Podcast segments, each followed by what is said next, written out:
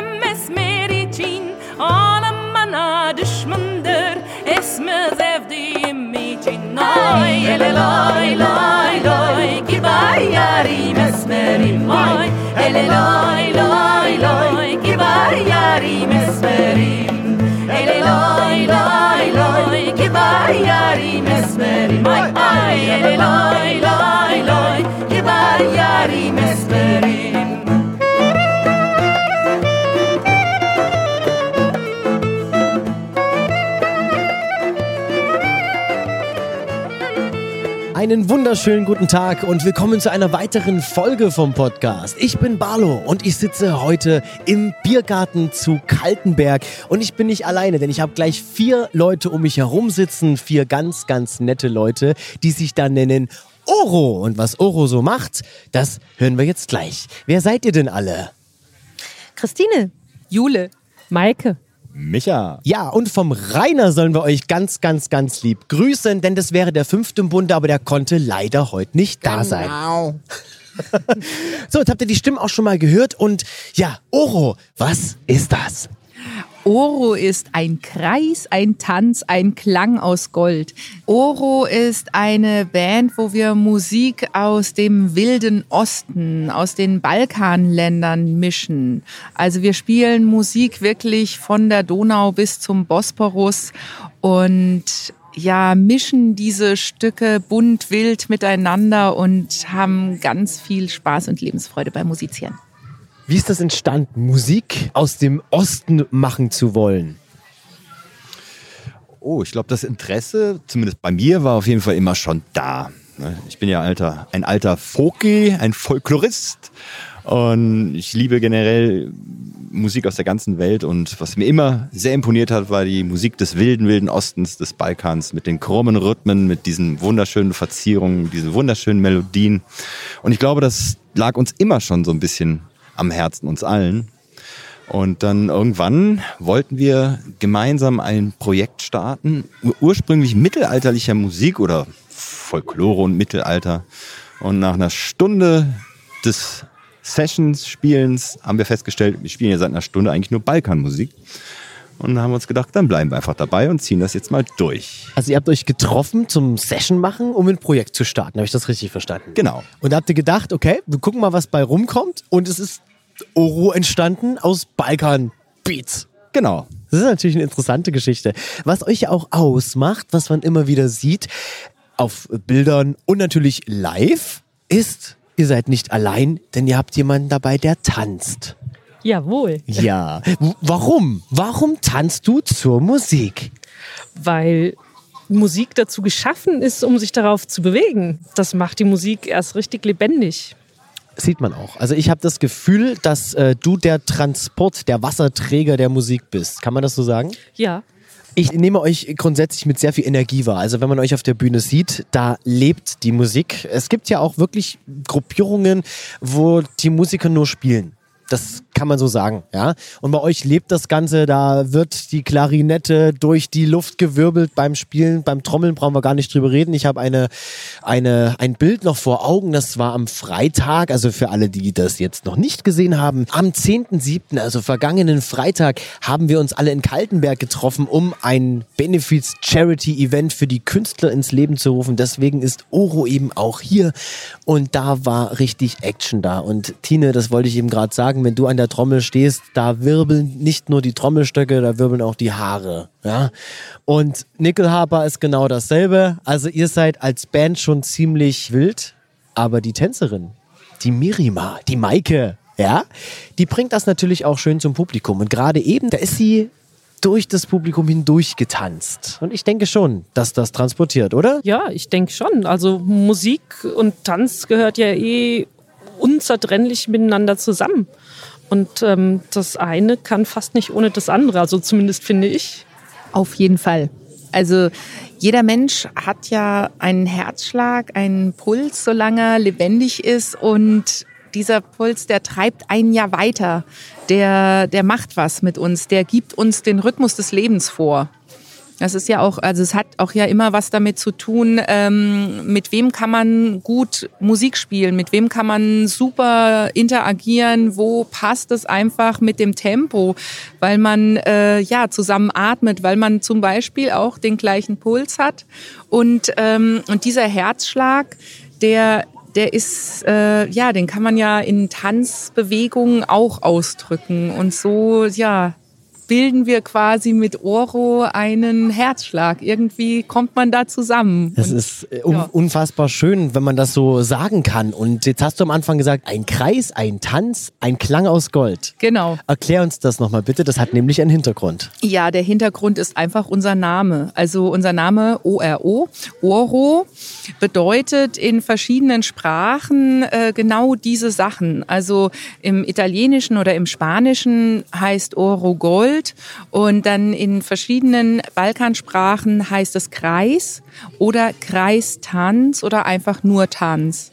Und ähm, also Oro oder Horo in je nachdem, in welchem Land man sich befindet. Und das ist interessant, wenn man hört, wie das Ganze so zusammenkommt.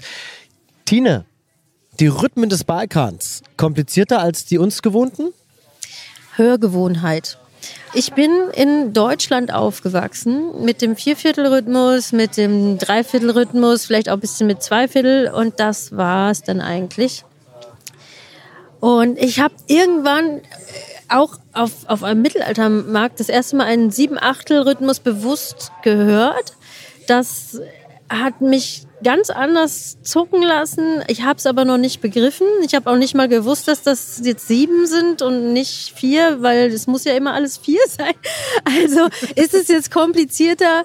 Nein, natürlich ist es nicht komplizierter. Also es ist einfach eine kulturelle Geschichte, du, du, du, du wächst damit auf. Also wir wachsen halt mit Radio und MTV und Fernsehen und sowas auf und da ist halt vier Viertel four on the floor, das ist unser Beat und in anderen Ländern ist es anders. Und das habe ich dadurch auch lernen dürfen und dadurch äh, meinen Horizont erweitern können, auch meinen musikalischen und rhythmischen Horizont. Würdest du jetzt sagen, dass das wirklich nur trennbar ist? Also wir in Europa, sagen wir mal, oder in Deutschland vier Viertel, zwei Viertel, drei Viertel und das war's. Sechs Achtel übrigens noch, ja. Und wenn man jetzt äh, den Balkan sieht oder alles, was im Osten ist, so den Sechserrhythmus und alles, lässt sich das gut vereinbaren hier? Wie nehmen die Leute das wahr? Ist das immer exotisch oder wird es, vermischt sich das? Also meiner Meinung nach sind diese Rhythmen komplett äh, vereinbar, da es ja auch so ist. Also wir haben hier in Deutschland ja auch verschiedene Regionen, die ungerade Rhythmen ähm, ja in ihrer Volksmusik auch haben. Also zum Beispiel der Zwiefache ist ja prädestiniert. Also da sind ja Fünfer und Siebener an der Tagesordnung und äh, nichts Außergewöhnliches. Von daher, ähm, ja, kann man das auch überhaupt nicht so trennen oder nicht so pauschalisieren. Und es gibt auch äh, im Balkan gibt es auch Regionen, da finden die Leute einen Siebener oder einen neun Achteltakt auch ganz exotisch und seltsam. Also es gibt wirklich viele Regionen, die auch im viele Zweier haben oder Vierer oder Dreivierteltakt. Also man kann es nicht pauschalisieren. Es ist regional abhängig einfach. Ich sehe jetzt schon einige der Hörer nachgoogeln, was Sieben und Fünfer und neun Achteltakte sind, ja. Wen das genauer interessiert, der schaut einfach mal auf die Seiten von Oro oder klickt sich mal rein und hört einfach mal, wie sich das anhört. Wir haben ein paar Hörbeispiele hier in diesem Podcast noch mit verankert. Es ist unfassbar interessant, vor allem für diejenigen, die es noch nicht kennen. Jetzt habt ihr ja getrennte Geschichten. Also ihr seid ja wo ganz anders her als die Jungs und umgedreht. Wie hat das angefangen? Wie seid ihr überhaupt zur Musik gekommen? Jule, vielleicht magst du gleich noch mal was dazu sagen. Wie hat's So, angefangen? ganz von vorne. Mit Blockflöte in der ersten Klasse oder nee, so? Nein, gar nicht. gar nicht. Nee, ich habe das erste Mal mit 18 Jahren eine Blockflöte in die Hand genommen, weil es mich interessiert hat und weil ich so viele Leute kannte, die ein Blockflötentrauma hatten.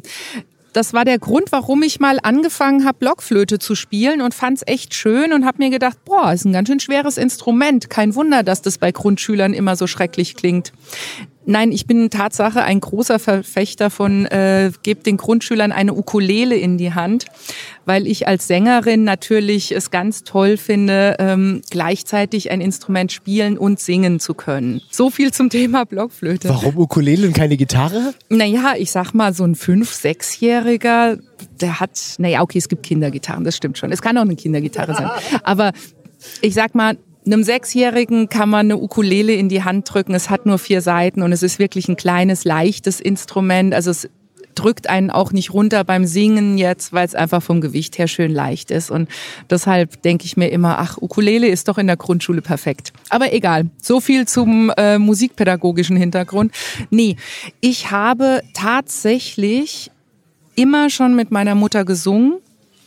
Meine Mutter hat mit mir sämtliche Volkslieder hoch und runter gesungen, als ich klein war. Und nicht nur Volkslieder. Meine Eltern waren auch große Beatles-Fan und haben Liederjahren gehört. Hannes Wader, Konstantin Wecker, Reinhard May. Damit bin ich auf jeden Fall aufgewachsen. Aber auch mit Stan Getz und Joao Gilberto. Also ich habe irgendwie da so eine glaube ich, von meinen Eltern eine ziemlich bunte Mischung mitbekommen und hatte eine Kindergärtnerin, die Gitarre gespielt hat, so dass ich dann meine Eltern so lange genervt habe, bis ich das auch durfte. Und ja, nach der Gitarre kam irgendwie das Klavier, der Kontrabass, die erwähnte Blockflöte, nur mal ganz kurz. Und eigentlich, also ich habe eine Gesangsausbildung gemacht. Ich habe äh, Schlüsselfiedel in Italien ähm, eine Ausbildung gemacht, dieses europäische Nyckelharper Training und ja, habe Musikpädagogik und Musikwissenschaft studiert. Also ich ähm, habe Musik so zu meinem Lebensinhalt erkoren. Manchmal denke ich mir auch, die Musik hat sich mich ausgesucht. Du hast in Italien Schlüsselfiedel gelernt? Ja, Das ist ja spannend. Ich dachte, das ist ein schwedisches Instrument. Nein, Schweden ist das Land, in dem das Instrument überlebt hat. Ach, das ist dort immer noch heutzutage ein Folkloreinstrument wie bei uns die Quetschkommode. Genau, genau das. Es ist wirklich so, das Instrument gab es ähm, auf jeden Fall in der Renaissance. Da haben wir Bilder und Nachweise hier äh, in Deutschland auch, in Italien, in Österreich. Und ähm, aber es ist wirklich mit dem ausgehenden Barock hier verschwunden, ausgestorben und es hat nur in einem ganz kleinen Landstrich in Schweden, in Üppland, hat das Instrument so seine Heimat dann behalten und ist, ja, hat überlebt. Zum Glück. Ich muss trotzdem noch fragen, wie kommt dann die Renaissance in Deutschland zustande? Also ja seit ein paar Jahren ist ja die Nückelhaber wieder überall zu sehen, oder? Ja, also ich bin da auch nicht ganz unschuldig dran, muss ich zugeben, weil ich halt ziemlich viel spiele und äh, ziemlich viel unterrichte. Aber also das ist vor allem eigentlich ähm, ein paar unglaublich guten, wunderbaren, tollen Kollegen zu verdanken. Da muss man wirklich sagen, Marco Ambrosini vorneweg, Holger Funke, Didier François, Annette Osan, das sind so die Leute, die es möglich gemacht haben, dass es eine Renaissance des Instrumentes hier in Deutschland gab und europaweit noch ein paar andere Leute. Und vor allem auch Carsten Evers, der auf Burg Fürsteneck dafür gesorgt hat, dass es die internationalen Nickelharper-Tage gibt, also der das möglich gemacht hat. Marco Ambrosini hat einen Wunsch frei gehabt und hat gesagt, ich wünsche mir internationale Nickelharper-Tage und Carsten hat es ermöglicht und mittlerweile haben wir das weltweit größte Treffen dort von Nickelharper-Spielern. Das ist schon sehr spannend. Ich kenne Burg Fürsteneck von der Bordunale. Da Ja, war ich mal auf einem äh, Workshop. Übrigens auch bei der Nickelharper bei Annette Osan. Das Ah, muss ich auch siehste? sagen. Ja. Micha, wie bist du zur Musik gekommen? Wie hat das bei dir angefangen? Es war eigentlich eine schwere Geburt. Ich wollte als kleiner Junge, das war irgendwann 2014, ich weiß gar nicht mehr. Ah nee, ist schon ein bisschen näher. Also, ich will ja mein Alter hier nicht verraten. Musst du auch nicht, aber geheim. 2014, das kann man schon mal zurückrechnen. Ja. Nee, ich wollte immer Gitarre spielen. Mein Bruder, der war Beatmusiker. Der ist ja Beatles und Stones und Animals und so. Das haben immer bei uns im Hof geprobt und ich wollte immer Gitarre spielen. E-Gitarre. Und dann kam dann der Tag der musikalischen Früherziehung und dieser Lehrer sagte, nein, da bist du noch zu klein für. Du darfst Blockflöte spielen oder Glockenspiel. Da haben wir wieder das Trauma, oder? Das Trauma, genau. Ich hatte dann nicht ein Blockflötentrauma, sondern ein Glockenspieltrauma. Ich hatte dann überhaupt keine Lust mehr auf Musik, das war mir dann zu dumm. Und dann irgendwann mit zwölf kam es dann, dass ich eine Gitarre bekam und habe angefangen zu lernen. Gitarre, erstmal normal klassische Gitarre und dann ähm, E-Gitarre natürlich. Und ähm, das war so der Anfang im Prinzip. Wurde natürlich Rockmusiker wie mein Bruder. Ja. Aber irgendwann habe ich auf einer Irlandreise Volksmusik entdeckt, also in dem Fall irische Volksmusik und ganz wilde Instrumente, die ich vorher nicht kannte. Und dann fing ich an, äh, mich für diese Musik zu interessieren und dann habe ich es ja auch gelernt, mehr oder weniger. Irgendwann, vor langer, langer Zeit, kam ich dann mal bei einer Wanderung auf dem Mittelaltermarkt und habe da einen Menschen gesehen, der ein Federbarett aufhatte. Ich fand das alles sehr seltsam. Die haben auch so komisch gesprochen. Der Marktsprech, ja. Ja, der Marktsprech. Das ja. ging mir ganz genauso. Genau, es war, also ich habe gedacht, ich bin äh, im falschen Film. Ja. Und der Mann da mit dem Federbarett, der hat Drehleier gespielt. Das kannte ich überhaupt nicht. Was, was ist das denn? Und der sang deutsche Volkslieder zur Drehleier. Und das war für mich der, die Initialzündung. Das hat mich so dermaßen fasziniert, auf so einem exotischen Instrument und dann auch die Unverfrorenheit, muss man damals sagen, Volkslieder zu singen. Das war ja total verpönt. Das war verpönt. Und dann fing ich an, mich für alte Instrumente zu interessieren, habe dementsprechend viele alte Instrumente gelernt und habe mittlerweile einen riesengroßen Fundus an Volksliedern. Und an Instrumenten, Und die an man bei dir immer sieht. Ja, auch, also ja, jeden Fall. dieser Fundus. Was spielst du alles bei Oro? Bei Oro spiele ich hauptsächlich die Klarinette, mein persönliches Lieblingsinstrument und ähm, aber ansonsten äh, andere Holzblasinstrumente wie Flöte und Dudelsack auch. Aber und Schalmei spiele ich auch, aber eher seltener. Also das Hauptinstrument ist die Klarinette. Der Rainer und du, ihr seid ja in einer anderen Combo unterwegs gewesen oder seid noch unterwegs Ja. sogar, ja? Äh, die hieß oder heißt Heißt Spektakulatius. Spektakulatius und jeder, der jetzt gleich an Weihnachten denkt, ist gewollt, ist gewollt. Ja, kleines, es war eine Schnapsidee im Prinzip. Erzähl mal. Ja, wir wollten halt damals so ein, ja, einen Namen haben wir gesucht, ne? Und dann irgendwie, ja, dann Spektakel, irgendwas mit Spektakel und dann unser Olli, unser Trommler, der meinte dann einfach, ach komm, Spektakulatius, kann sich jeder merken, aber keiner aussprechen. Das stimmt. Die Abkürzung ist nur sehr lustig, oder? Die Speckis. Die Speckis. Ja, ja. Die fetteste Mittelalterband.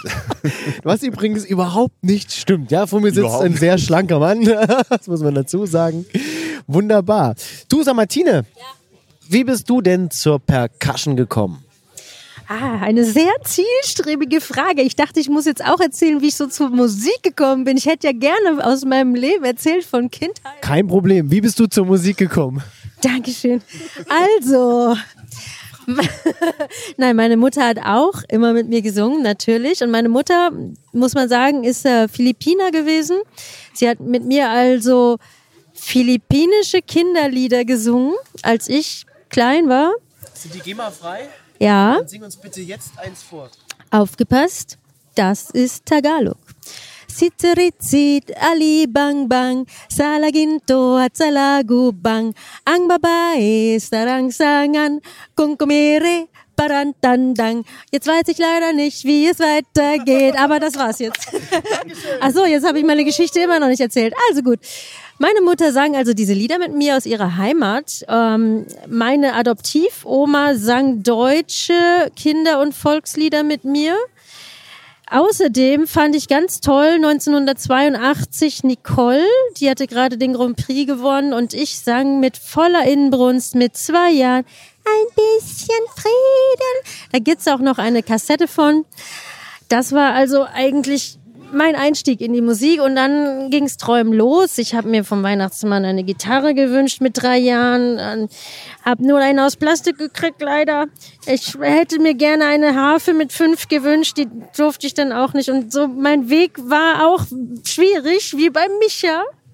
Aber da gab es eine ganz besondere Person. Genau. Auch, ne? Die darfst du nicht vergessen. Die muss ich unbedingt erwähnen. Liebe Frau Schwarze, Astrid Schwarze, vielen, vielen Dank für all die tollen Lieder. Lieder aus aller Welt übrigens. Ich habe schon mit sieben oder acht Jahren ein, ein, ein griechisches Kinderlied singen können. Wir haben auch Italienisch gesungen und so weiter. Die Frau Schwarze war super engagiert und fast äh, alle möglichen Volkslieder, die ich kenne, kenne ich tatsächlich von dieser Grundschullehrerin. Genau, und äh, damals habe ich mir halt, meine Mutter hat mir das beigebracht. Ach, meine Mutter hat mir auch noch Sachen beigebracht. Meine Mutter hat mir beigebracht Akkorde auf der Heimorgel. Das heißt, ich habe mit fünf Jahren durch diese drei Akkorde, die ich dann konnte, habe ich mir angefangen, Harmonielehre irgendwie beizubringen. Bei mir lief das alles immer übers Gehör, weil ich hatte halt keinen Lehrer so direkt. Aber ich habe mir viel abgeguckt. Ich habe mir, meine Mutter hat mir auch drei Akkorde auf der Gitarre beigebracht. Damit konnte ich dann auch schon sehr viel machen und so ging das weiter. Ich habe mich eigentlich von Instrument zu Instrument gewurschtelt, auch mit Piano und Blockflöten und was weiß ich. Aber das war alles selbst beigebracht, weil irgendwie musste ich mir das immer abgucken von Freundinnen oder bei denen im Unterricht stibitzen und habe das dann heimlich zu Hause geübt. Und ich musste in jedem Krippenspiel äh, singen, die Hauptrolle spielen und ich war super schüchtern damals. Also ich, dass ich jetzt diese Arbeit überhaupt mache und auf Bühne stehe und so weiter, ich hätte es nie gedacht, aber ich musste immer, weil es halt hieß, ähm, sie hat doch so eine schöne Stimme und naja, ich musste mir halt echt äh, viele Sachen einfach selbst beibringen und habe das dann auch gemacht. Und wie bin ich jetzt eigentlich zur Percussion gekommen? Genau, ich, 13 Jahre war ich, da hatte ich die erste Band als Sängerin. Da gab es ein Schlagzeug, das heißt, ich habe mich dann ans Schlagzeug gesetzt. Da habe ich auch schon sieben Achtel gespielt. Und zwar, wir haben nämlich gecovert. Wie ist das von, von Pearl Jam, I'm Still Alive? Und da ist ein sieben Achtel Part und den habe ich mit Freuden getrommelt immer. Und ah, das war auch die Zeit des Grunge und so weiter. Ich, meine Vorbilder zu der Zeit waren Schlagzeuger. Ich musste also immer in der Luft mit Kochlöffeln oder auch ohne Schlagzeug spielen. Und ich habe natürlich auch viel Luftgitarre gespielt. Und als, ach stimmt, eine E-Gitarre hatte ich dann auch. Das ging also, da ging halt echt Schlag auf Schlag. Auf jeden Fall, irgendwann war ich 15 und war in einer Band, das waren meine Local Heroes. Ich habe zu denen hochgeschaut und da stieg der Percussionist aus. Und zufällig hatte ich auch noch einen Kumpel, der seine beiden Kongas verkaufen wollte. Und ich habe dem gesagt, bevor du die irgendwem verkaufst, verkaufst du die mir. Dann fing ich an, einfach Percussion in dieser Band zu spielen mit, da war ich ja, 16 oder was. Alles, alles autodidaktisch. Das waren Kongas und Bongos. Und dann, jetzt bin ich bei der Percussion, die ich heute mache, kam ich eben auf diesen allerersten Mittelaltermarkt, wo ich auch das allererste Mal diesen bewussten Sieben-Achtel-Rhythmus wahrgenommen habe. Und da fing es an mit der orientalischen Percussion. Da habe ich angefangen, da Buka zu spielen, da wohl, ja, dann, oh, dann kam noch Musiktherapiestudium und dann irgendwann zehn Jahre später, das muss ich letztes Jahr leider auch noch erwähnen, weil das ist sehr wichtig für mich, kam die Rahmentrommel in mein Leben. Das ist einfach so ein schönes Instrument. Das, das muss ich erwähnen. Das ist ähm, fast das Ende der Reise. Danach kam dann Tombak und ich glaube, an dieser Stelle mache ich Schluss. Aber du bist ja trotz alledem beim Gesang auch geblieben, oder? Natürlich. Ja, ich meine, das, das, das hat man immer dabei und Und Trommeln und Singen, ist das eigentlich schwer?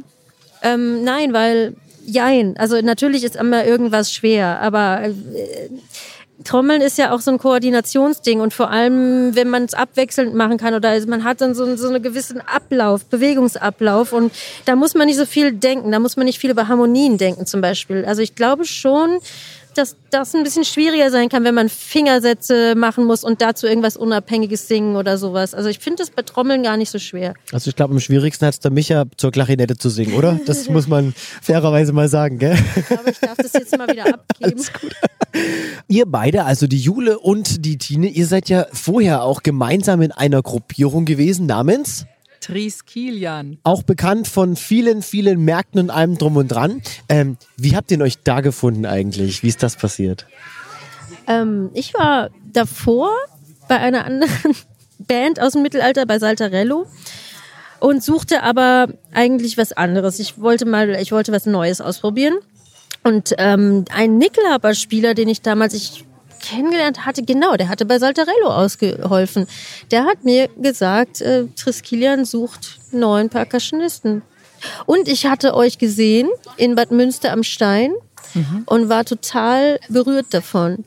Weil du, Jule, und ihr standet auf der Straße, Wally, du und Kilian, und du sangst allein, also irgendwie, es war so wirklich, da steht diese Frau auf der Straße und singt. Wunderschön. Und das, das, das, das, so seid ihr mir halt im Kopf geblieben. Und deswegen äh, habe ich dann natürlich sofort dann an, angefragt, als ich das gehört habe. Jo, genau. Ja, der Eckerhard, der hat, äh, der hatte mir deine Nummer geschickt, meinte, ruf Tine an.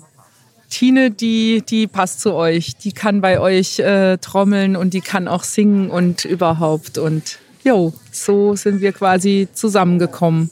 Wie viele Jahre habt ihr dann miteinander bei Triskelion gespielt? Oder ihr spielt ja heute noch, Ja, die ja, gibt's ja wir- noch, die ja, Band, genau. aber ich sag mal, Wir bis zum, heutigen, bis zum heutigen Tag. Warte mal, Tine, du bist 2000. 2009, 2009, 2009 war das Einarbeitungsjahr, sage ich mal, das Übergangsjahr. Also elf Jahre spielst du jetzt bei Triskelion. Genau, oh, wir haben 20-Jähriges mit Triskelion dieses ja, Jahr. Krass. Richtig, wir haben 20 Jahre. Und das, und das bei Frauen, die gerade erst mal 16 sind. Ich Unfassbar, ja. sagen, also wir haben natürlich schon im, äh, im schon im, im, Grund, angefangen. im Grundschild. an- Nein, Spaß beiseite. Also, wir haben jetzt zwei Geschichten. Auf der einen Seite der Micha und der Rainer, ähm, die unabhängig voneinander natürlich alle ihre eigenen Geschichten haben, aber dann bei Spektakulatius zusammengefunden haben. Die Tine und die Jule, die sich bei Triskelion zusammengefunden haben. Jetzt fehlt noch eine im Bunde. Und zwar die liebe Maike. Ja, Maike, genau. du als Tänzerin, dich kann ich jetzt natürlich auch fragen, wie du zur Musik gekommen bist, aber dich Ja, möchte ich eher fragen. Musikkarriere, die war grandios, die hat erst gar nicht angefangen. Ich wollte gerade sagen, ich wollte dich eher fragen, wie bist du denn zum Tanz gekommen? Und vor allen Dingen, ähm, Tanz ist ja nicht gleich Tanz. Ja? Ich habe letztens erst so ein Gespräch gehabt im Tanzpodcast, da gibt es ja Milliarden verschiedene Richtungen. Wie kommt man dann speziell zu dem Tanz, den du heute zeigst? Ja, letztendlich war das eine Zufallsentscheidung oder vielleicht eine Entscheidung des Ausprobierens. Ähm, ich wollte als Kind immer tanzen. Ich hatte mal wirklich als Kind schon den Traum, Tänzerin zu sein. Und ähm, habe dann irgendwie meiner Mutter in den Ohren gelegen, dass ich unbedingt Ballett lernen will. Und das war aber wirklich schwierig, weil dafür war ich eigentlich, für die Kinderkurse war ich zu alt, für die Erwachsenenkurse viel zu jung. Jetzt muss ich Und, fragen, wie alt ähm, warst du da, wenn du für die Kinderkurse zu alt warst? ich war zwölf oder sowas. Also eben die Kinderkurse, die fangen ja schon wirklich bei ganz kleinen Kindern an. Und irgendwie gab es dann bei uns, das war ja ziemlich ein Provinznest, einfach auch nicht so viele Möglichkeiten für die Altersklassen dazwischen. Und äh, so bin ich dann letztendlich aber in einem Kinderkurs gelandet tatsächlich.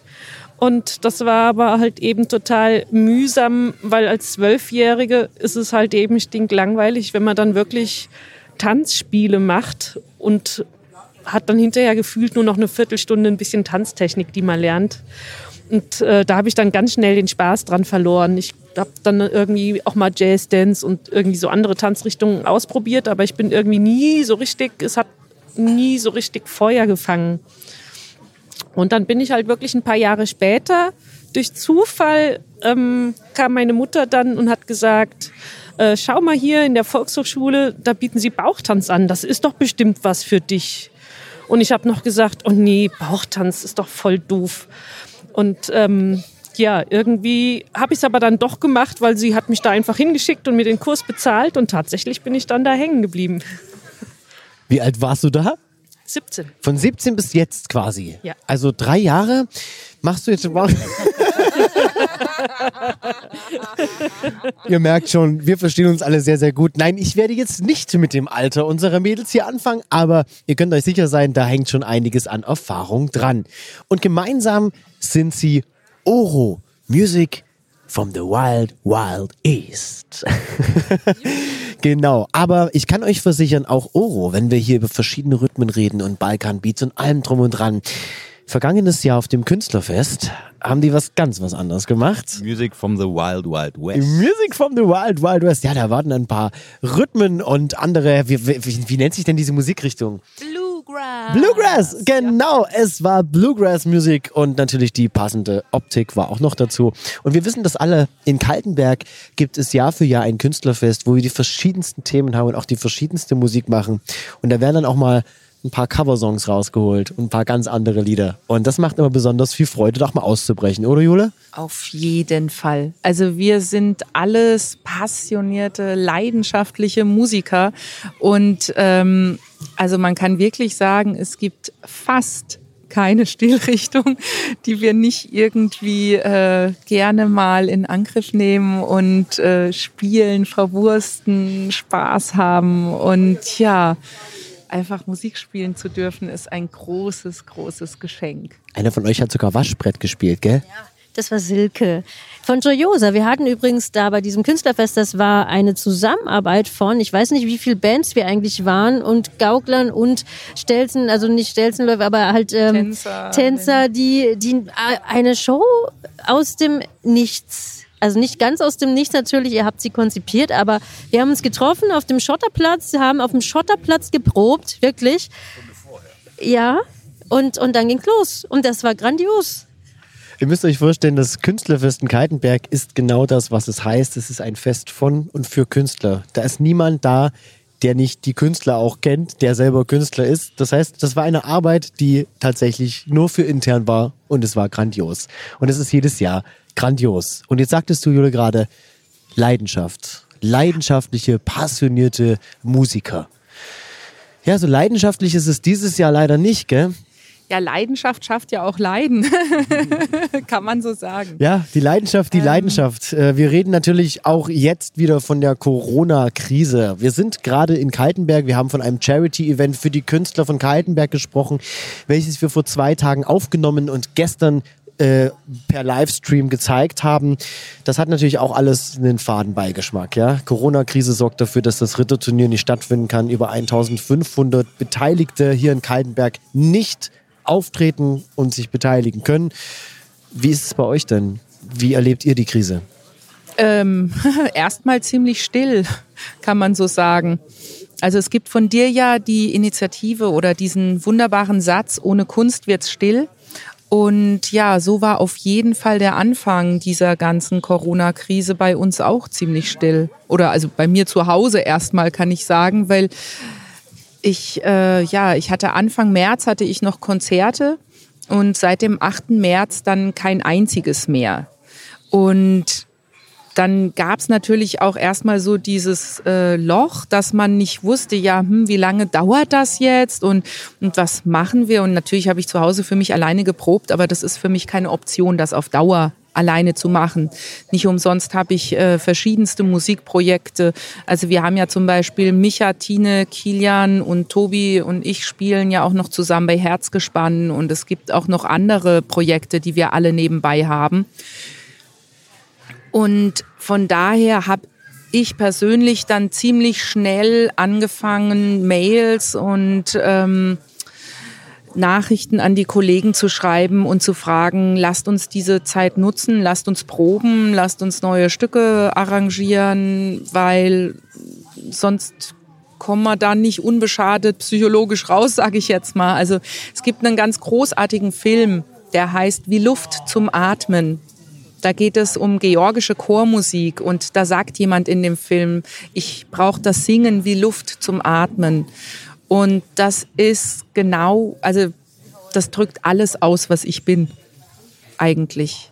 Und jetzt sagst du Anfang März, wir haben jetzt Anfang fast schon Mitte Juli. Was Ja. ist bisher passiert in den drei Monaten? Oh, ich habe viel geprobt. Auftritte keine? Nein, Das heißt, das war in Kaltenberg jetzt hier tatsächlich äh, mit der, das erste wieder in der Form? Jein, wir haben bei einem Freund im Biergarten in Norddeutschland haben wir uns einmal getroffen und dort äh, gespielt, als es dann quasi als Treffen wieder erlaubt war. Und ähm, davor haben wir halt quasi jeder für sich geprobt oder auch mal ähm, Kollegen was zugeschickt. Und aber von dem Zeitpunkt an, wo es erlaubt war, habe ich angefangen, mich mit Kollegen zu treffen und zu proben, weil, wie gesagt, ohne geht's nicht. Und das ist ja jetzt gerade die Hauptsaison, oder? Also schon ziemlich heftig, was da alles verloren geht, nicht wahr? Das ist ziemlich traurig eigentlich, weil wir sind ja quasi unverschuldet arbeitslos geworden und müssen jetzt der Dinge harren, die da kommen. Und eine Perspektive gibt es jetzt auch nicht wirklich. Wir hoffen, dass ab September wieder die eine oder andere Ver- Veranstaltung für uns stattfinden kann. Wir wissen auch nicht, wie es nächstes Jahr wird. Also man ist gerade so richtig im freien Fall. Und es ist das erste Mal auch in meinem Leben, dass, äh, dass ich da wirklich unsicher bin. Ne? Zumal ich immer gedacht habe, weißt du, wenn alle Stricke reißen, kann ich Straßenmusik machen. Und das war ja bisher auch stark limitiert. Das lockert sich jetzt auch wieder, hoffentlich. Und ich werde es auch machen müssen. Ja, aber die Bühne fehlt mir schon, auf jeden Fall. Wart ihr gut durchgebucht durchs Jahr? Wir hatten den Terminkalender voll. Und das ist alles weg. Das ist alles weg. Das ist ja nicht so, als hättest du jetzt eine Firma gegen den Baum gefahren oder ihr hättet keine Auftritte mehr bekommen oder habt gesagt, Mensch, wir haben, wir setzen uns zur Ruhe oder wir lösen uns auf und wir machen noch zwei Dinge im Jahr, sondern ihr habt einen vollen Terminkalender 2020 gehabt. Und mit einmal ist alles weg. Ja, es ist ein bisschen gruselig, auch vor allen Dingen mit Oro. Wir haben gerade gute Zeit gehabt und waren so ein bisschen am Durchstarten. Ja, und den CDD haben wir produziert, die haben wir natürlich auch selbst finanziert. Kriegen wir jetzt auch nicht mehr so gut verkauft natürlich, ne, weil wir einfach nicht spielen. Es ist schon traurig, ja. Und wie gesagt, ich hoffe, dass es weitergeht, aber sicher ist das nicht. Ja, wir hatten das Thema ja letztens in einer der letzten Folgen auch, dass gerade in dieser Szene Tonträger ja gerade noch von der Bühne an den Mann gebracht werden, während ja viele andere Formate mittlerweile Spotify, Amazon Music und so weiter und so fort äh, präferieren, ist es doch bei uns in der Szene tatsächlich so, man sieht die Band, man hört die Band und man möchte eine CD kaufen. Das heißt, diese, diese Form Tonträger funktioniert bei uns noch sehr gut, was schön ist auf der einen Seite, aber genau für sowas eben nicht besonders toll, ja, das muss man dazu sagen. Ähm, hat der Staat gut reagiert? Was würdest du sagen? Oh. ja, diese Soforthilfen, die natürlich direkt am, am, im März schon freigegeben wurden, ne, die durfte man ja nur für Betriebskosten benutzen. Das heißt, äh, wenn du jetzt beispielsweise einen Proberaum hast oder hast ein Geschäftsauto, dann konntest du es davon absetzen, mehr oder weniger. Aber wie die meisten freien Künstler haben wir nicht große Betriebskosten, weil alles, was wir geschäftlich benutzen, benutzen wir auch privat und äh, können daher ich konnte nichts absetzen. Ich sei denn, ich kaufe mir einen Satz Seiten oder so, das ist mir dann aber auch zu lächerlich. Und äh, was den Selbsterhalt angeht, ist bis jetzt noch nicht viel passiert. Wir haben einiges erreicht. Es gibt eine Initiative, die sich auch äh, dafür einsetzt und auch eine Lobby bildet, um eben im Bundestag eine Stimme zu bekommen. Es wurde in verschiedenen Bundesländern tatsächlich was getan, wie zum Beispiel Baden-Württemberg. Da kriegt man Unterstützung für den Selbsterhalt. In den meisten anderen Bundesländern kriegt man gar nichts. Man wird auf Hartz IV verwiesen. Und das Modell des Hartz IV funktioniert bei den meisten Künstlern nicht wirklich. Und ist auch nicht angebracht. Was ist bei dir passiert? Naja, wir haben das schon, es kam ja in den Medien, was da los war in Wuhan, aber es war so weit weg alles. Und, und äh, irgendwie war es nicht wirklich real.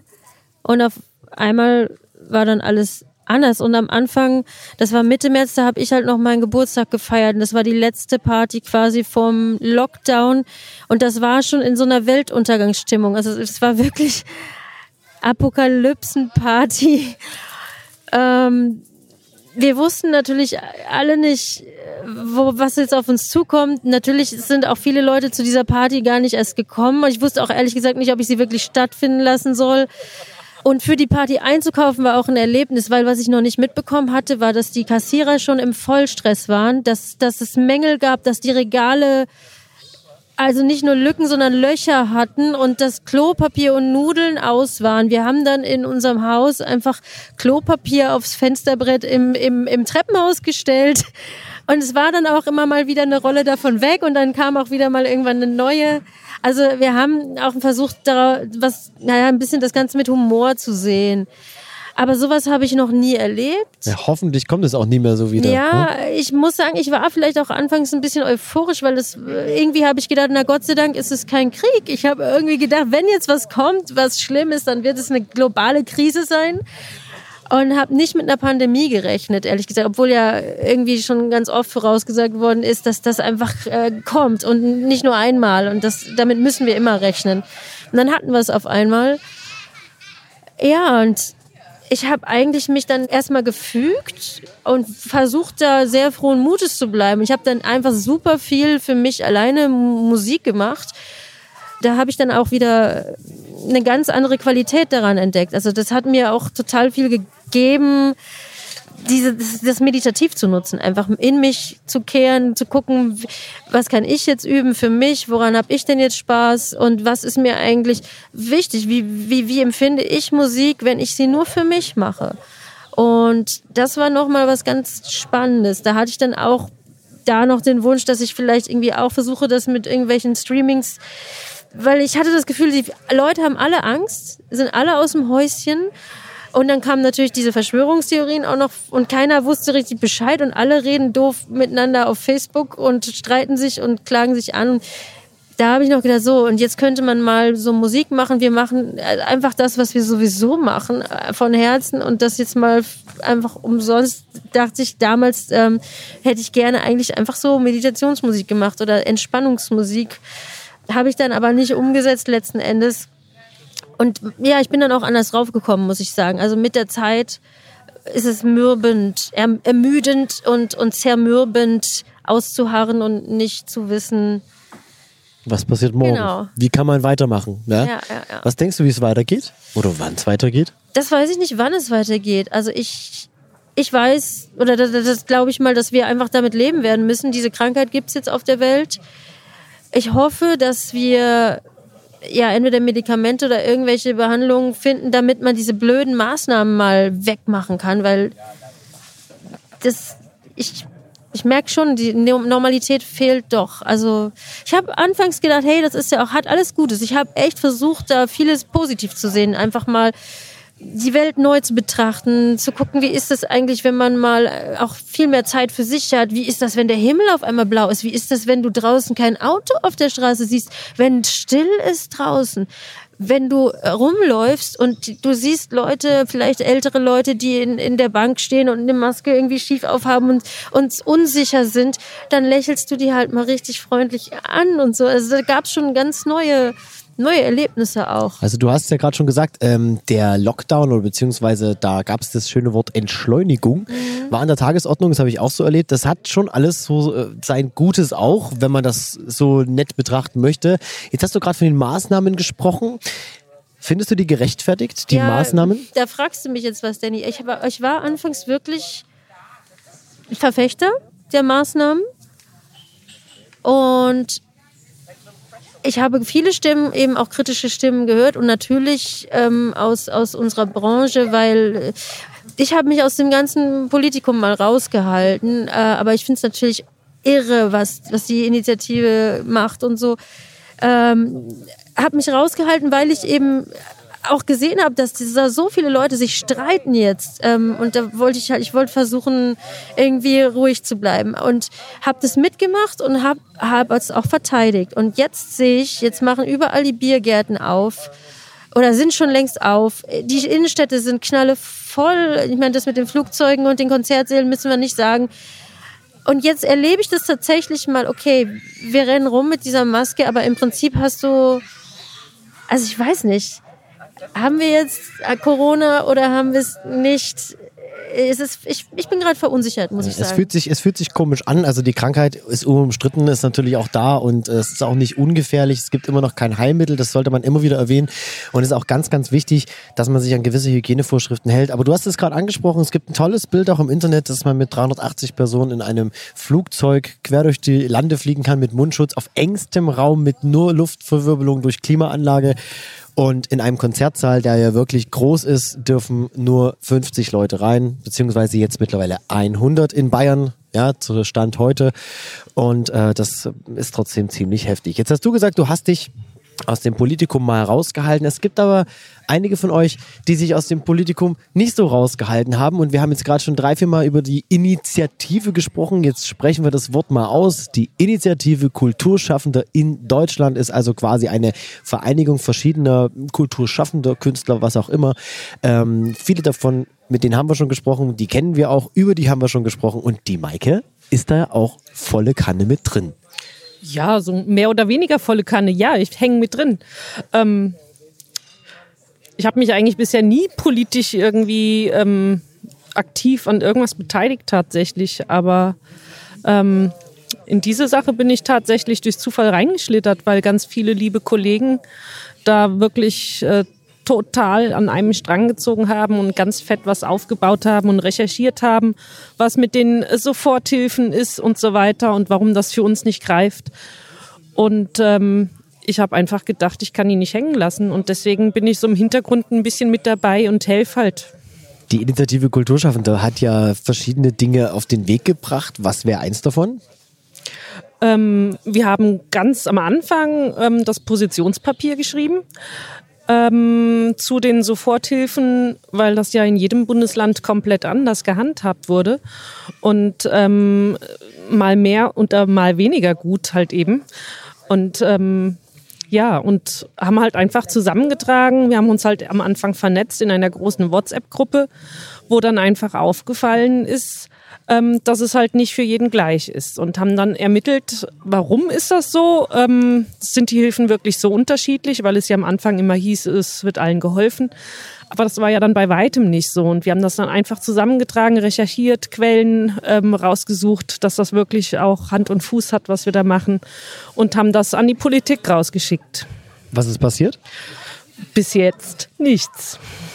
Leider ist noch nichts passiert, das stimmt schon, aber ich muss sagen, die Initiative Kulturschaffender geht mit großen Schritten voran und wir sind ja auch beteiligt. Ich spreche von wir, ihr wisst ja alle, ich bin da auch mit dabei und wir sind jetzt so weit, dass wir auch über den VGST, einer der Partnerverbände, mit dem wir zusammenarbeiten, eine Petition eben zu den Soforthilfen und allen anderen Hilfen an die Politik weiterreichen konnten, denn das wurde erfolgreich mit über 57.000 Stimmen gezeichnet. Mal schauen, was da noch so passiert.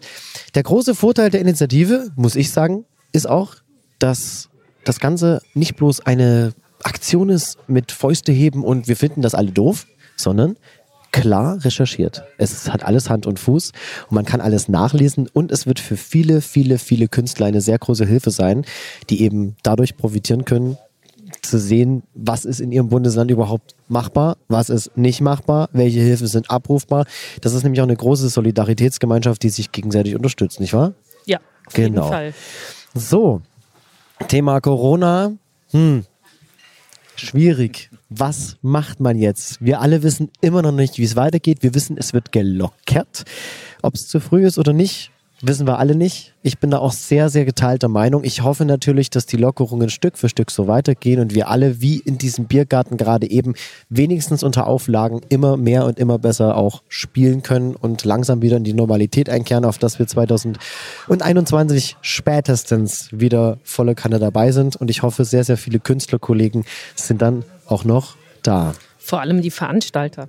Und vor allem die Veranstalter. Also es sind ja nicht bloß Künstler und Veranstalter, das ist klar. Da hängt ja immer eine ganz große Maschinerie und viele, viele Menschen hinten dran. Und ähm, auch das haben wir schon mehrfach erläutert. Ich habe auch für euch drei Zitate vorbereitet, die ich euch gerne ganz kurz geben möchte und mal durch die Reihe eure Meinung dazu hören mag. Und ich habe mir die extra aufgeschrieben, weil wir sind ja gerade on the road mitten in Kaltenberg. Ich lese euch jetzt mal ein Zitat vor und bin mal gespannt, was da jetzt rauskommt. Pass mal auf. Micha. Zitat Nummer eins. Ja, das sind alles Zitate, ich wiederhole das immer sehr gerne, die auch im Internet so unter unseren Beiträgen standen, auch unter den Künstlerhilfen und allem drum und dran. Und eins davon lautet, die sollen es doch einfach mal mit Arbeiten versuchen. Da ist mal wieder einer vom Dach gefallen.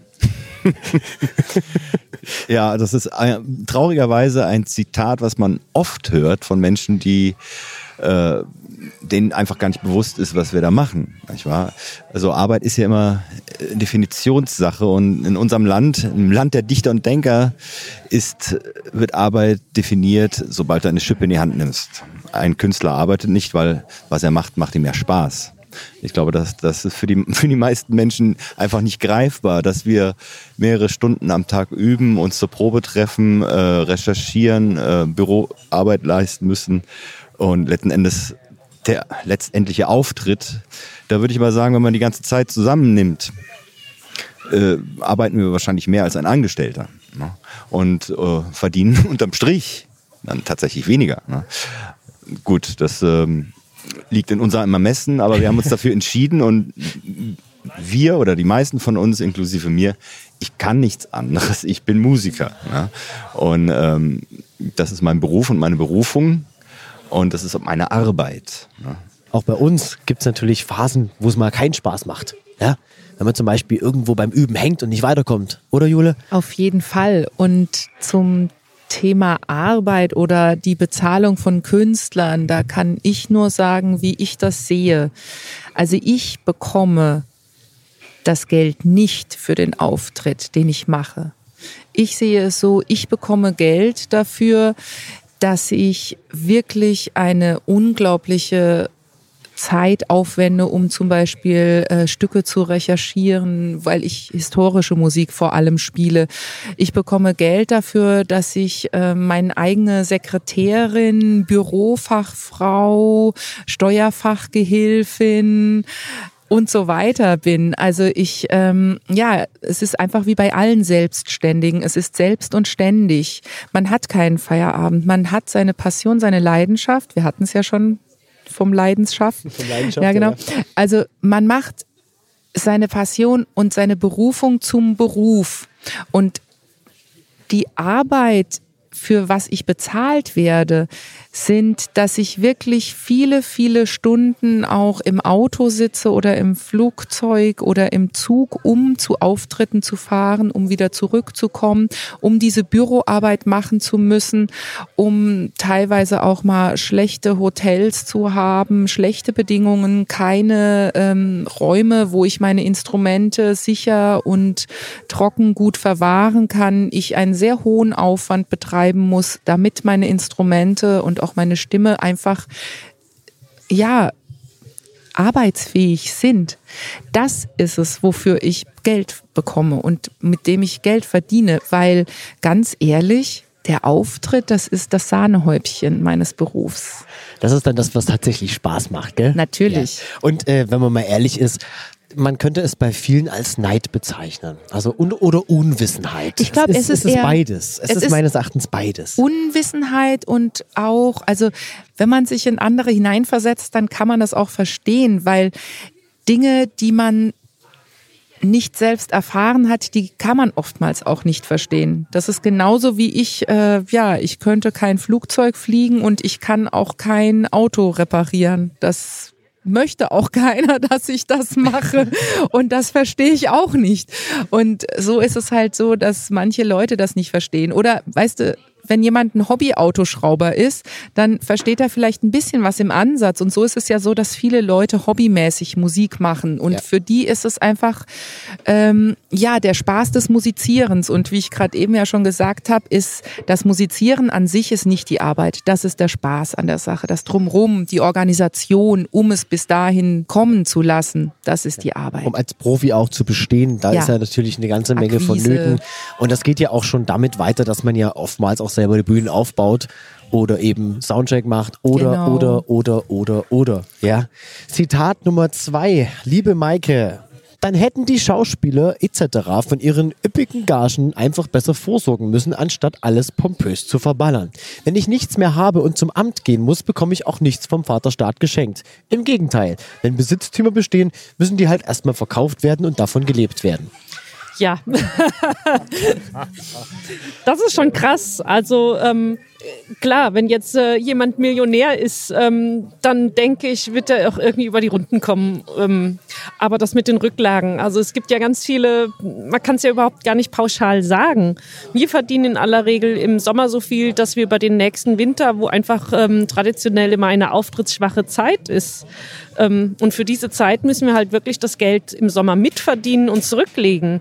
Und das war halt eben ja in diesem Jahr tatsächlich so, dass ähm, quasi es gerade losgegangen wäre und es startet einfach nicht. Das heißt, die Reserven sind auch einfach schon aufgebraucht, ähm, die wir auch wirklich immer zurücklegen. Und es gibt ja auch Berufsanfänger, die erst zwei, drei Jahre dabei sind und erst ein Geschäft aufgebaut haben. Die haben ja auch noch nicht wirklich viel Möglichkeit gehabt, äh, was zurückzulegen, weil die haben ja erstmal in ihre Karriere ähm, investiert praktisch.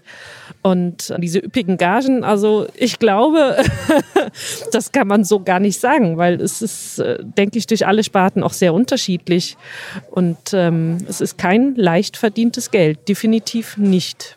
Ja, das ist schon wahr. Und diese, es ist natürlich auch ein kleines bisschen überspitzt gemeint irgendwie. War übrigens ein Kommentar unter den Künstlerhilfen Bayern, wo die das erste Mal erwähnt worden sind, dass es das geben soll, also die dreimal die 1000 Euro, wo sich dann eben normale Menschen, normal in Krähenfüßlein, also normale Menschen, die normale Berufen nachgehen, eben sich darüber so mokiert haben. Ja, Tine, was sagst ja du? einige Kommentare in die Richtung. Ganz, ganz, ganz, ganz, ganz krass, ja. Was sagst du dazu, Tine? Diese Menschen, die wissen nicht, wie wir leben.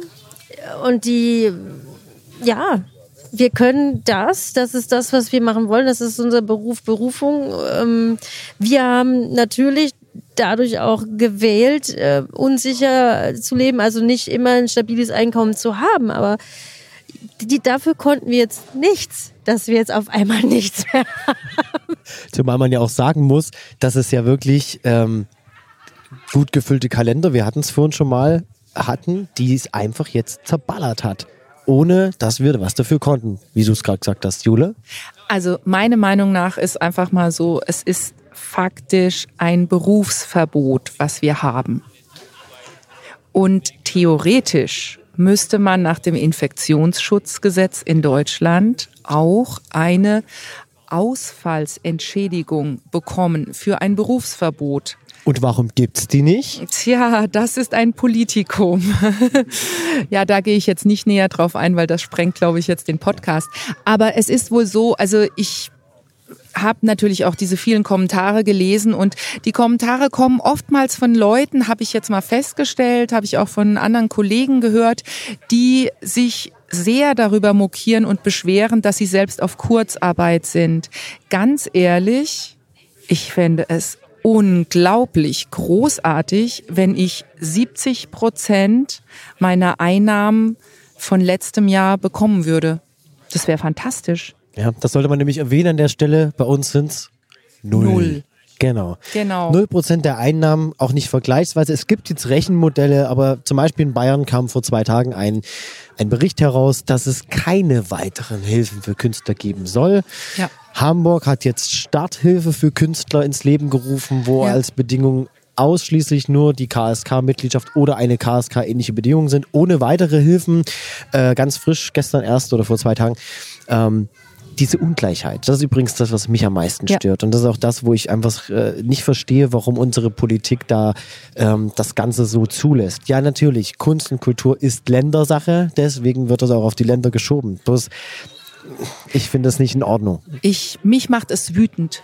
Diese Ungleichbehandlung macht mich richtig gehend wütend. Ist ja auch eine Wettbewerbsverzerrung, Ja. kann man das so sagen? Absolut. Es ist eine Web Wettbewerbsverzerrung. Es schafft Ungleichheit von Berufsbedingungen, die ja faktisch aber trotzdem in einem Land stattfinden. Wir sind die Bundesrepublik Deutschland nach wie vor.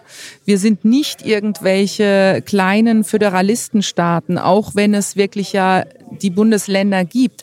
Aber es ist einfach mal auch so, dass gerade in dem Berufsbereich, in dem wir arbeiten, in dem Kulturschaffende arbeiten, Tontechniker, Lichttechniker, Fotografen, dass es natürlich gang und gäbe ist, dass man durch alle Bundesländer fährt.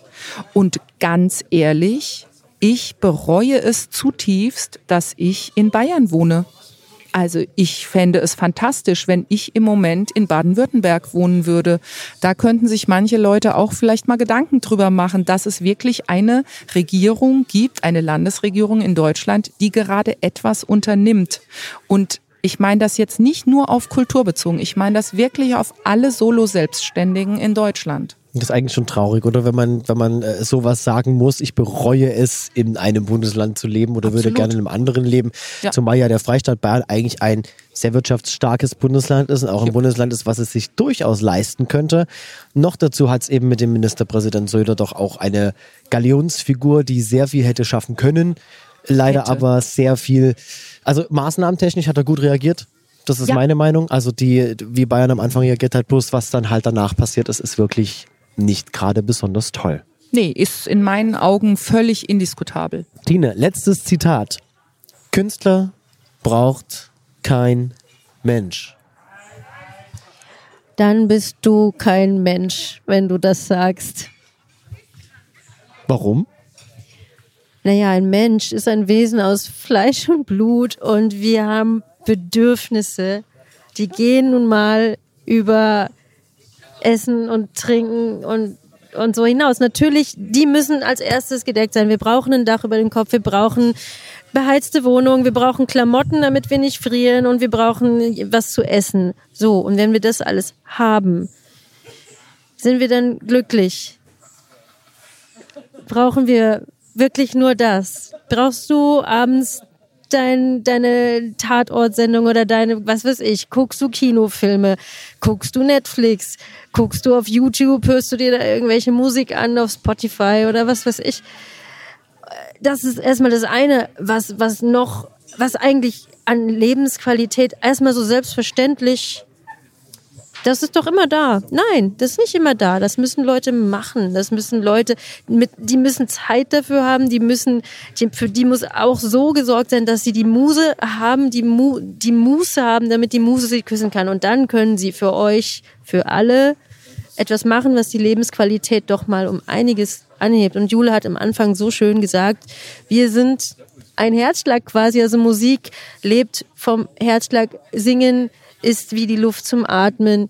Äh, solche Sachen hast du gesagt. Und das ist einfach, ich weiß, wir sind auch nicht nur hier bei Herzgespann, das hat auch an seine Bewandtnis, warum wir uns diesen Namen ausgedacht haben.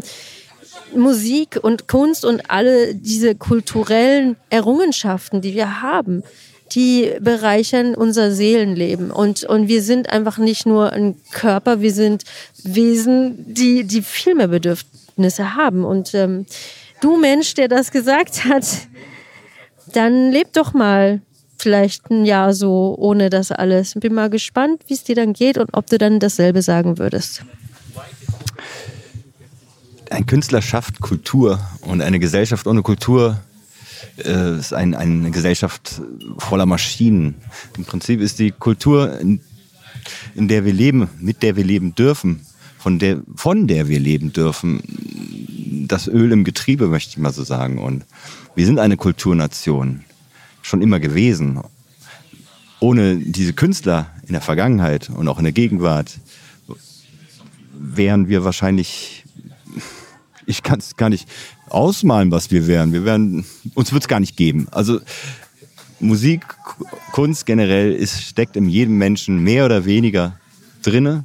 Es kommt mehr oder weniger zum Ausdruck bei allen. Und wir Künstler, die davon leben, transportieren es. Wir bringen es auch in jedem Einzelnen nach außen, dass, dass die Menschen glückselig werden. Und ich glaube, der Mensch, der das da, dieses Zitat gesagt hat, äh, ich glaube, der war sich dessen überhaupt nicht bewusst. Ja, also ich glaube, Kultur und damit auch Kunst ist ein Grundbedürfnis des Menschen. Also es ist so uralt wie die Menschheit selbst. Eigentlich brauchen wir sonst gar nichts mehr dazu zu fügen, weil damit ist alles gesagt. Ja, also ich kann auch mich vielleicht nochmal wiederholen und kann das schöne Zitat dieses Filmes bringen. Nicht nur singen, sondern überhaupt alle Kultur ist wie Luft zum Atmen. Und ist auch, wie Tine gesagt hat, einfach für die Seele wichtig, dass wir einfach nicht nur die Hülle Mensch aus Fleisch und Blut sind, sondern auch ein, ja, ein überschäumender Topf von Lebensfreude und Spaß und Musik, Malerei, Tanz, Geschichten. Das gehört einfach dazu. Ich glaube wirklich, dass das ein Grundbedürfnis ist. Ich glaube auch grau, langweilig, trist. Jeder würde nur noch irgendwie funktionieren, nichts mehr würde, würde wirklich laufen. Und diese ganze Emotion, was du gerade gesagt hast, Tanzen, Bewegung, weißt du, Farben, diese Lebensfreude versprühen, das wäre irgendwie dann gar nicht mehr da. Ja, also ich stelle mir vor, dass jetzt Jule und ich zum Beispiel von unseren Müttern nichts vorgesungen bekommen hätten, weil das eben nichts wert ist und auch keinen keinen Sinn macht und, und, und was weiß ich. Also ich kann es mir gar nicht vorstellen, Jule. Ich kann mir das nicht vorstellen. Ich meine, wir wären nicht die, die wir jetzt sind. Punkt. Und ich glaube, das ist ja einer der wichtigsten Aspekte, dass man mit den Menschen, mit denen wir in diesem Podcast auch reden, dass die alle so gar nicht existieren würden. Nicht mit dem, was sie tun, nicht mit dem, was sie uns geben oder was sie auch selbst davon haben. Und genau mit diesen Worten möchte ich jetzt eine Frage oder eine Sache noch in die Runde stellen zum Schluss. Was sagt ihr den Zuhörern aus eurer Sicht? Was wollt ihr uns allen mit auf den Weg geben? Also ich wünsche euch allen oder uns allen besser gesagt, dass wir alle ganz offen bleiben oder offen sind für alles Mögliche, alle Facetten des Lebens und alle Facetten des Menschseins. Mit offenen Augen durch die Welt gehen, mit einem großen, weiten Herz durch die Welt gehen und wirklich andere Standpunkte gelten lassen können, andere Meinungen auch gelten lassen können und aber selbst auch so bewusst mit unserer Umwelt umgehen, dass wir uns eine eigene Meinung bilden können und auch zum Beispiel wirklich, also klar, bei Oro ist es mir ein großes Anliegen, dass andere Kulturen einfach akzeptiert werden und dass wir diese Großartigkeit des, der Unterschiede der Menschen diese Vielfalt der Menschen, diese Verschiedenheit und diese Wunder, also dieses wunderschöne Menschsein, dass uns das bewusst bleibt oder wird und dass das auch nicht verloren geht, wenn man halt zum Beispiel jetzt auch eine Zeit lang eingeigelt sein muss, dass man sich nicht verschließt dem Leben gegenüber und dass man wirklich ein offenes Herz und ein offenes Ohr und ein offenes Auge hat für den anderen, die andere, dass man ja ein großes Stück Lebensfreude und Kreativität in seinem Leben auch zulassen kann. Ich wünsche uns allen ein Selbstverständnis, weil ich denke, Kultur ist ein Selbstverständnis. Jeder hat einen Anspruch darauf, jeder braucht sie und der selbstverständliche Umgang mit Kultur ist wichtig. Den haben wir. Den dürfen wir nicht verlieren. Und dazu brauchen wir ein Bewusstsein dessen. Und das ist das, was ich uns wünsche, uns allen.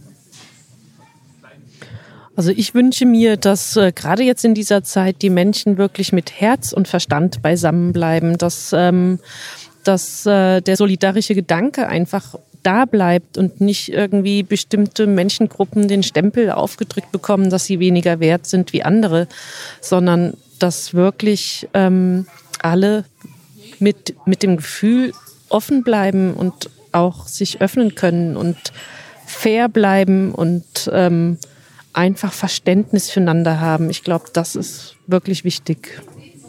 Ja, also wir sehen jetzt einfach, was hier gerade alles nicht läuft. Ihr habt schon von Ungleichheiten und so geredet. Ihr habt auch die Wünsche geäußert, dass Fairness sein soll. Und ich wünsche mir, das, was der Micha eben meinte mit dem Bewusstsein, dass, dass wir ein neues Bewusstsein nutzen, um jetzt ähm, diese Ungleichheiten und Missstände ein bisschen in, in einen Rahmen zu bringen, der, der eben alle im, im Boot hat. Wir sind eine Gesellschaft. Wir sind eine Gesellschaft, äh, in der ist, sind Schauspieler, Musiker und so weiter genauso und Kameraleute und Fotografen genauso wichtig wie, wie was weiß ich, Lufthansa-Chefs und Banken und, und wir, was weiß ich. Ich wünsche mir, dass wir eine Gesellschaft, eine, eine Gemeinschaft sind, die eben auf das Wohl aller guckt. Das kann man einfach so stehen lassen. Und wisst ihr, was ich mir wünsche? Ich wünsche mir, Oro weiterhin so Lebensfreude versprühend spielen zu sehen. Vielen Dank, dass ihr da wart. Juhu. Tschüss. Tschüss. Euch eine wunderbare Zeit allen. Und das war sie, die zehnte Folge vom Podcast und ein weiteres Interview der Reihe Ohne Kunst wird's still. Dieses Mal mit Oro, Music from the Wild Wild East. Also zumindest mit vier Fünftel davon. Wer mehr über Oro erfahren möchte, der schaut einfach unter www.oro-musik.de einmal nach. Und wer sich diesen Link nicht merken kann, der schaut in die Podcast-Beschreibung. Da sind alle Links zum Anklicken wieder für euch bereitgestellt. Wenn euch dieser Podcast gefällt, dann bewertet ihn, Daumen hoch, teilt ihn mit den Menschen, die ihr mögt und schreibt uns vor allem nette Kommentare, denn nur so können wir besser werden. Also schaltet auch das nächste Mal wieder ein. Ich bin Barlo. Ciao.